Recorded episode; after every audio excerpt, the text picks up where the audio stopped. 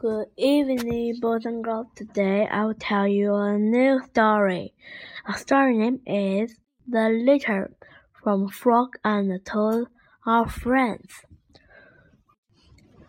Toad was sitting on his front porch. Frog came along and said, What is the matter, Toad? You're looking sad. Yes, said Toad. This is my sad time of day. It's the time when I wait for the mail to come. It always makes me very unhappy. Why is that? asked Frog. Because I never get any mail, said Toad. Not ever? said asked Frog. Not ever, said Frog. No one had ever sent me a letter. Every day my mailbox is empty. That is why waiting for the mail is a sad time for me. Frog and Toad sat on the porch, feeling sad together. Then Frog said, I have to go home now, Toad. There is something that I must do. Frog hurried home.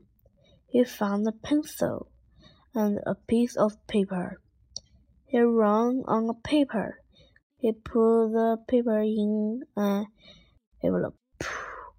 On the envelope he wrote, A letter for Toad. Frog ran out of his house. He saw the snail that he knew.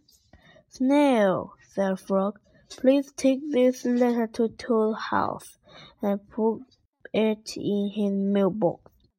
Sure, said the snail, right away.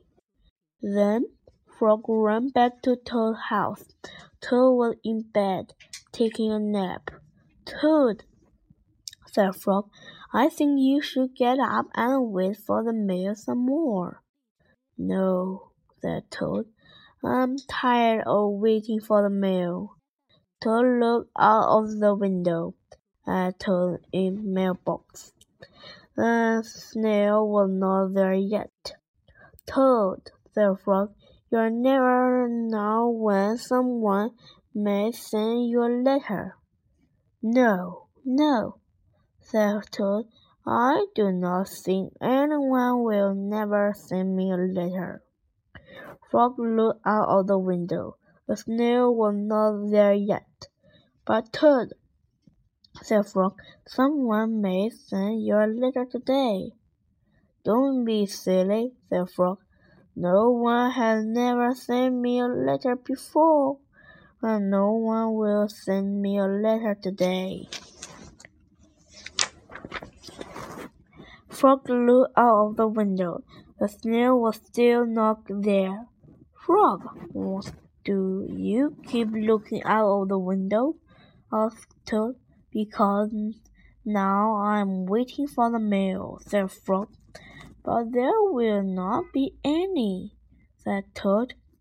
Oh, yes, there will, said Frog, because I have sent you a letter. You have? said Toad. What did you write in the letter? Frog said, I wrote, Dear Toad, I'm glad that you are my best friend. You best friend, Frog. Oh, said Toad, that make a very good letter. Then Frog and Toad went out onto Frog porch to wait the mail, then sat there, feeling happy together. Frog and Toad waited a long time. Four days later, the snail got to Toad's house and gave him the letter from Frog. Toad was very pleased to have it. The end. Goodbye. Thank you for listening. See you next time.